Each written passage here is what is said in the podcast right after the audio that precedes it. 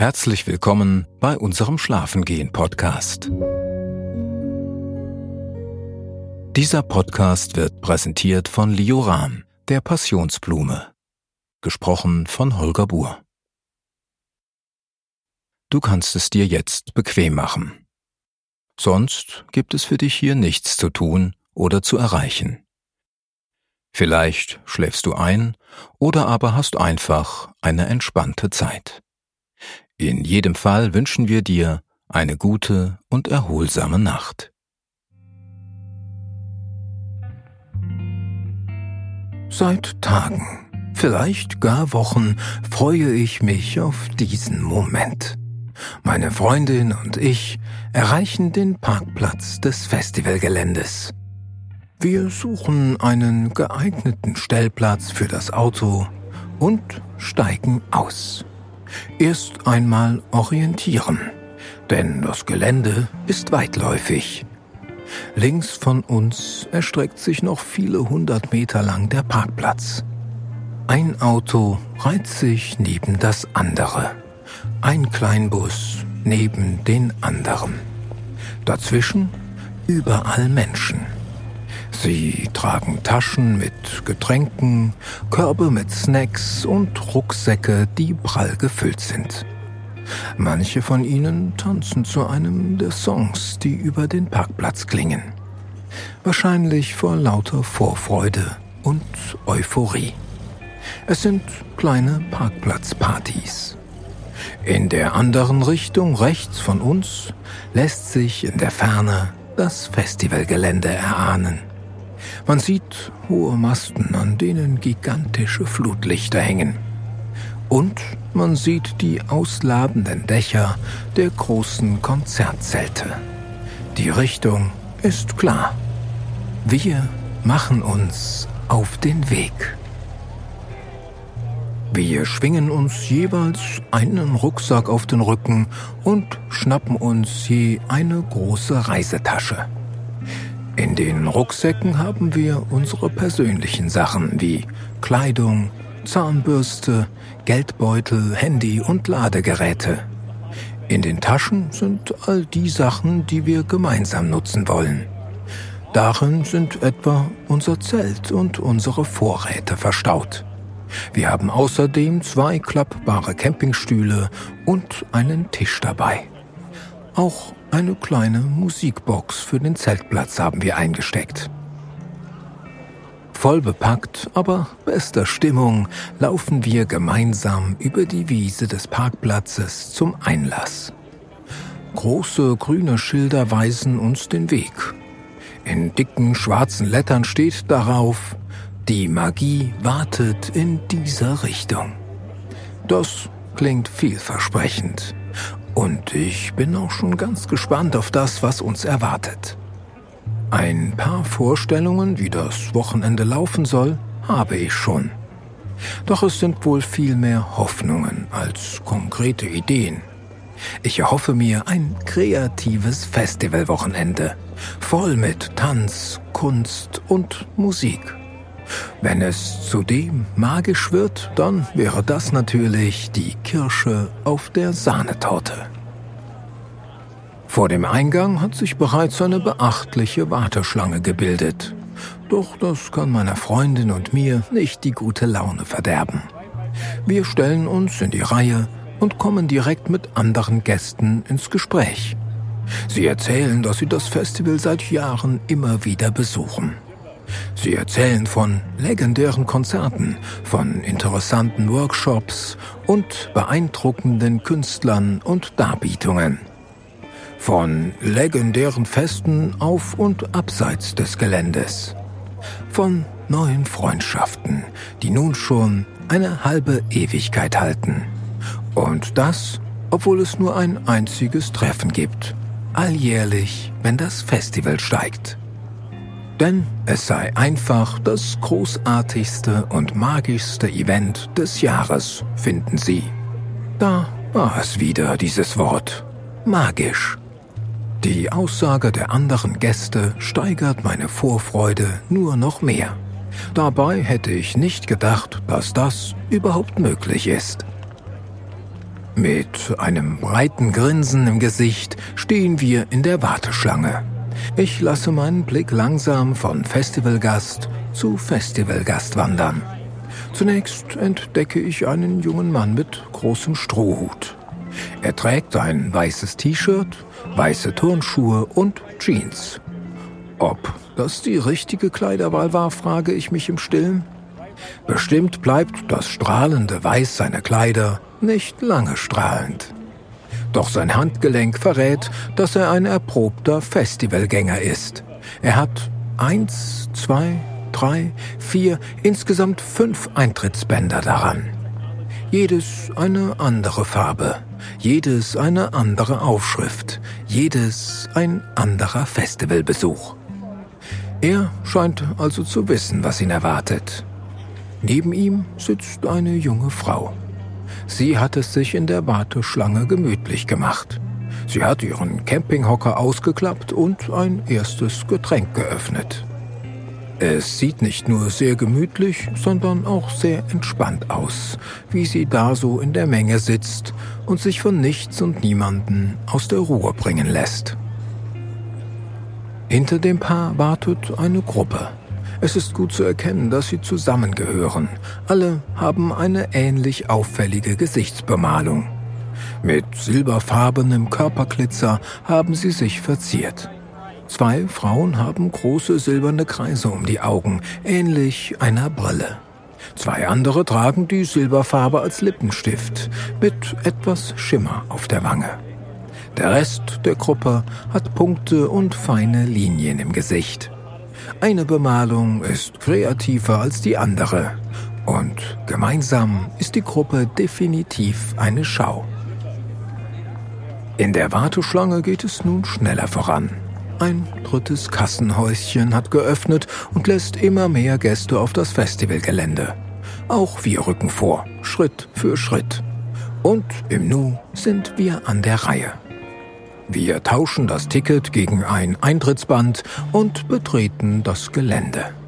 Der erste Eindruck ist sagenhaft und fast schon ein bisschen, ja, magisch.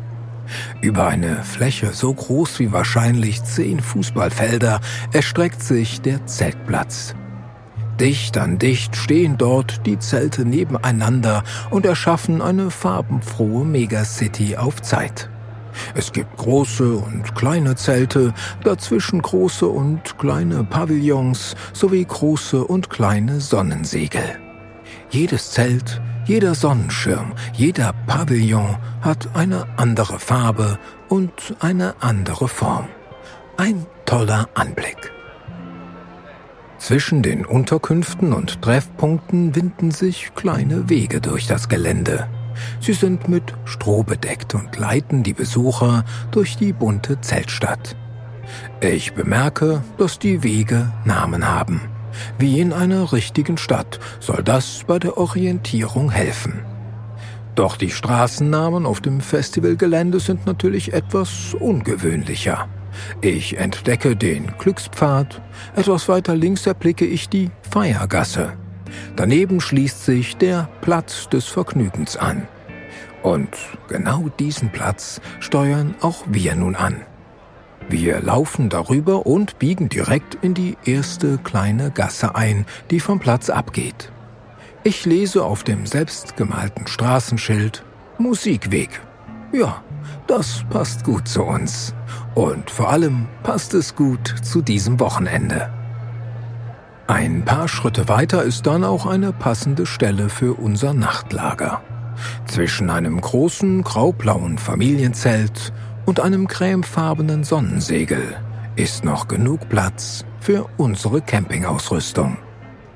Also laden wir ab und beginnen gleich mit dem Zeltaufbau. Meine Freundin schüttet den Inhalt ihrer Reisetasche auf den Boden.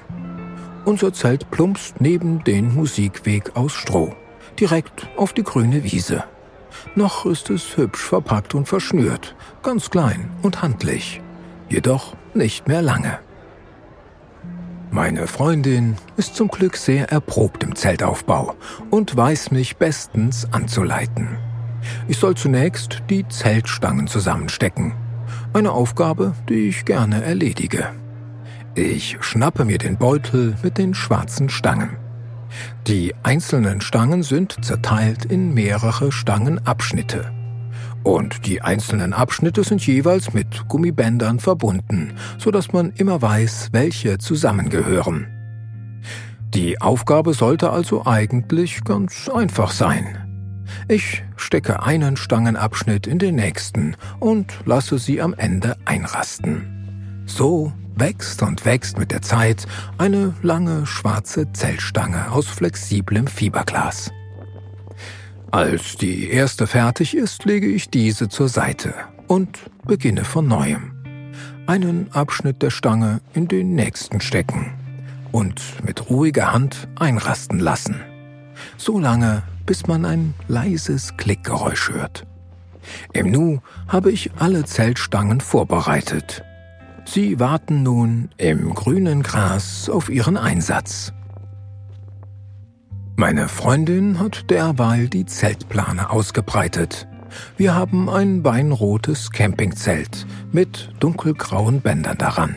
Fachmännisch fädelt sie die Zeltstangen in die kleinen Schlaufen, während ich die noch wackelige Konstruktion festhalte und stütze. Nun sind die Heringe dran. Mit einem Stein klopft zunächst meine Freundin vier Heringe in den Boden. Die restlichen versenke ich im Boden. Und zwar, indem ich meinen Fuß auf sie stelle und mein ganzes Körpergewicht nutze. Ich wippe vor und zurück und schiebe die Heringe Zentimeter für Zentimeter nach unten. Wir haben wirklich Glück. Der Untergrund des Zeltplatzes ist locker und weich, sodass die Heringe ohne große Mühen in den Boden gleiten. Bald darauf steht das Zelt.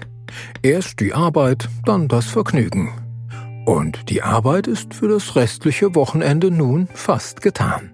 Welch eine Erleichterung. Wir legen die Taschen und Rucksäcke ins Zelt und beschließen, dass wir uns um den Rest erst später kümmern möchten. Die Luftmatratze und der Schlafsack müssen noch etwas warten. Denn nun möchten wir erst einen Blick auf das Konzertgelände werfen. Eine erste Erkundungsrunde wollen wir drehen und alles kennenlernen. Orientierungspunkte finden und sie im Langzeitgedächtnis abspeichern. Noch sind es einige Stunden, bis die erste Band das Festivalwochenende mit ihrer Show eröffnen wird, also bleibt noch genug Zeit dafür. Für die Erkundungstour wechseln wir unsere Schuhe.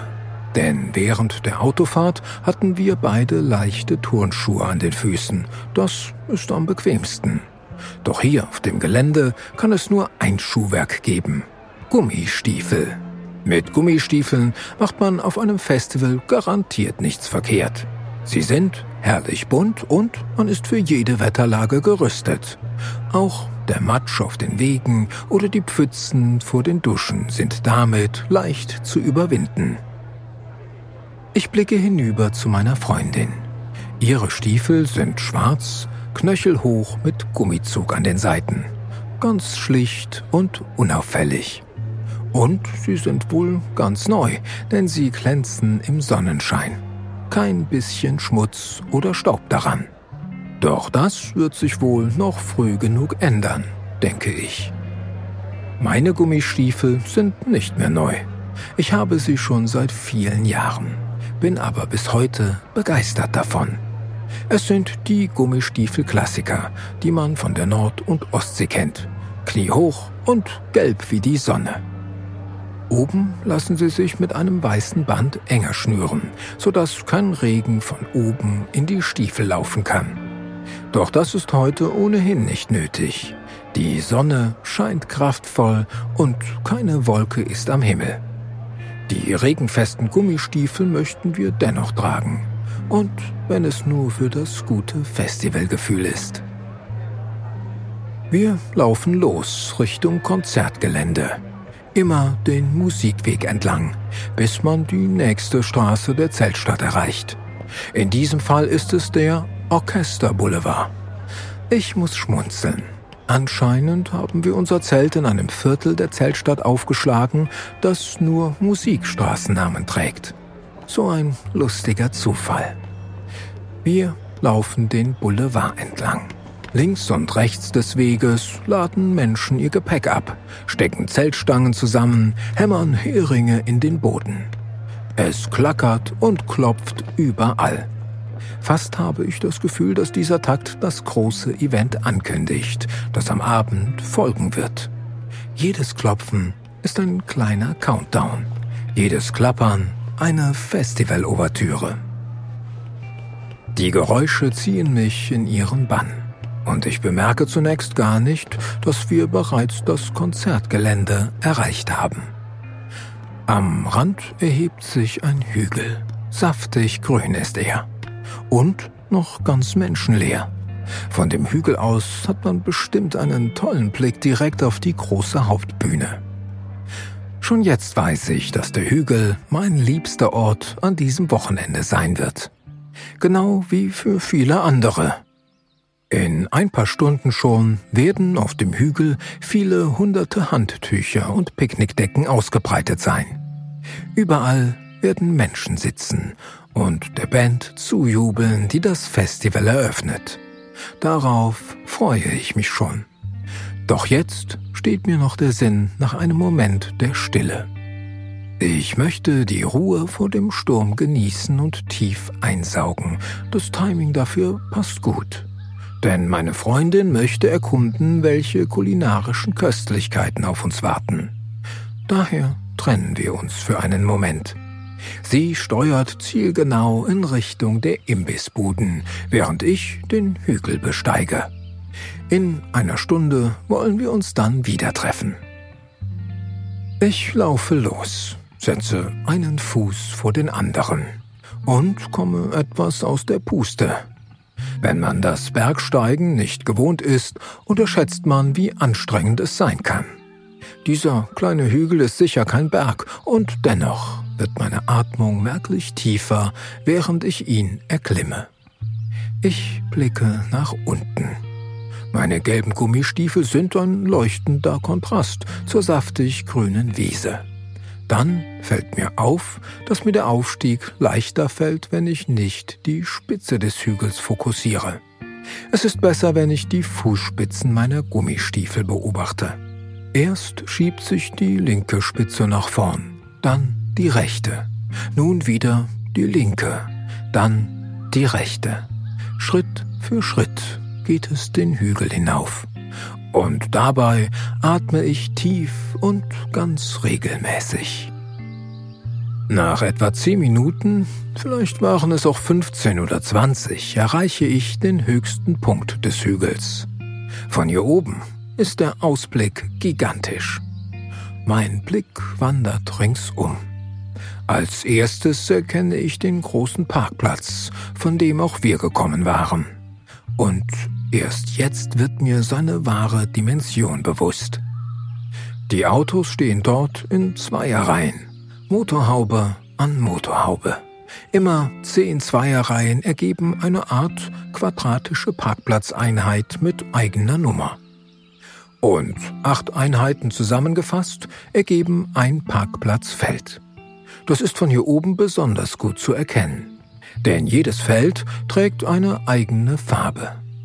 Unser Auto steht im Bereich der Farbe Blau in der Einheit 4.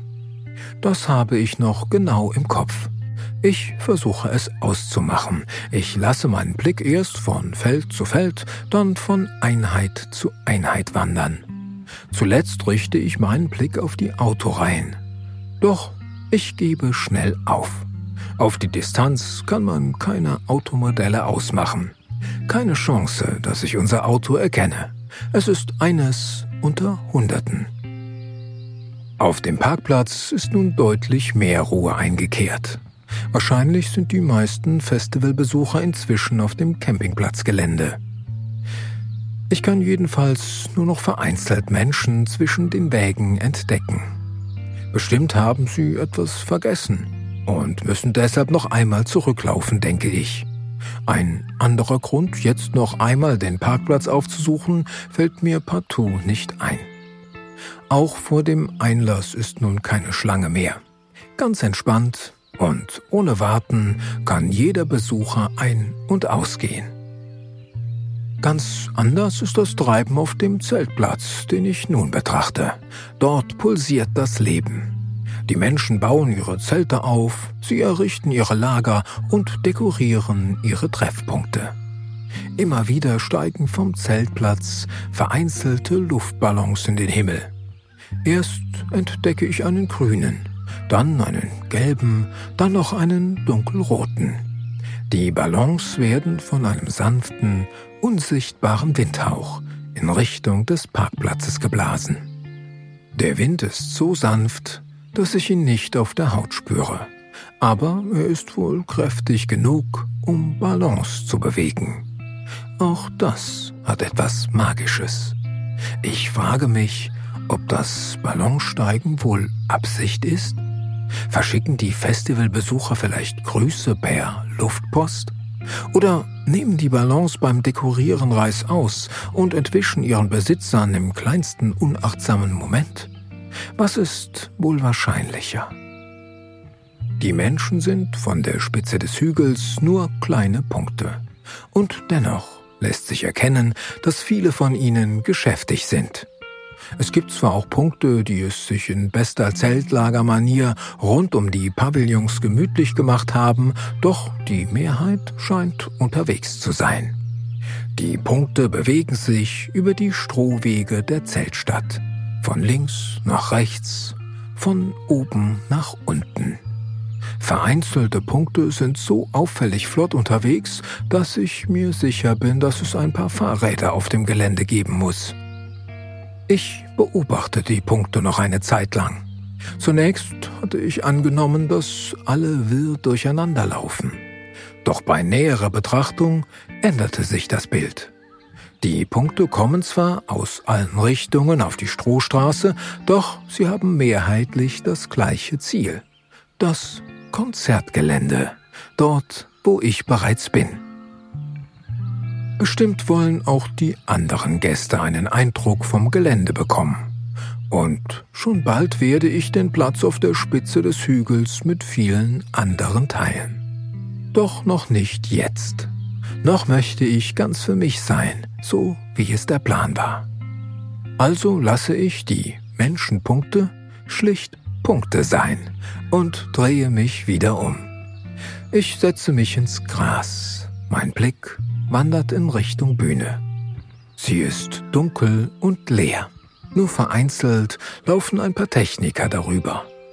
Allesamt sind sie ganz schwarz gekleidet, was sie fast unsichtbar werden lässt. Die meisten von ihnen tragen lange schwarze Kabel über die Bühne. Nur einer trägt einen Mikrofonständer. Erst von links nach rechts, dann wieder zurück. Vor der Bühne erstreckt sich eine große graue Betonfläche. Es ist die Fläche, auf der schon heute Abend eine große Festivalmenge ausgelassen feiern wird. Es ist die Fläche, auf der der große Auftakt für ein hoffentlich magisches Wochenende stattfinden wird. Doch noch kündigt nichts den Abend an. Die Betonfläche liegt still da und ist einfach nur grau in grau. Vereinzelt laufen ein paar Personen darüber. Entweder sind es Angestellte des Festivals oder es sind Ruhesuchende wie ich. Denn erstaunlicherweise sind all die Menschen vor der Bühne allein unterwegs. Immer wieder bleiben sie stehen und verweilen, lassen den Blick rundum wandern. Entweder um noch einmal jedes Detail der Bühne zu kontrollieren oder um jedes Detail der Bühne zum ersten Mal zu bestaunen. Ich schließe für einen Moment die Augen. Ich möchte genau hören, wie die Ruhe vor dem Ansturm klingt.